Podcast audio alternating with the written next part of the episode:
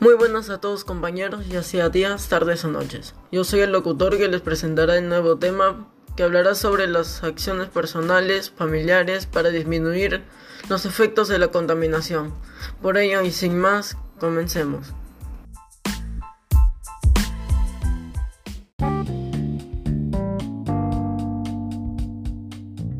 Algunas acciones que podríamos realizar son la limpieza de áreas verdes y de veredas en nuestro hogar, recoger los desechos de nuestras mascotas para preservar un ambiente más limpio para el resto, seleccionar la basura para que de esta forma podamos tener los, los desechos útiles para reciclar y los que no, evitar tirar la basura a las calles para que estas mismas estén más limpias y evitar malograr las áreas verdes para que éstas se puedan preservar mucho más en el tiempo.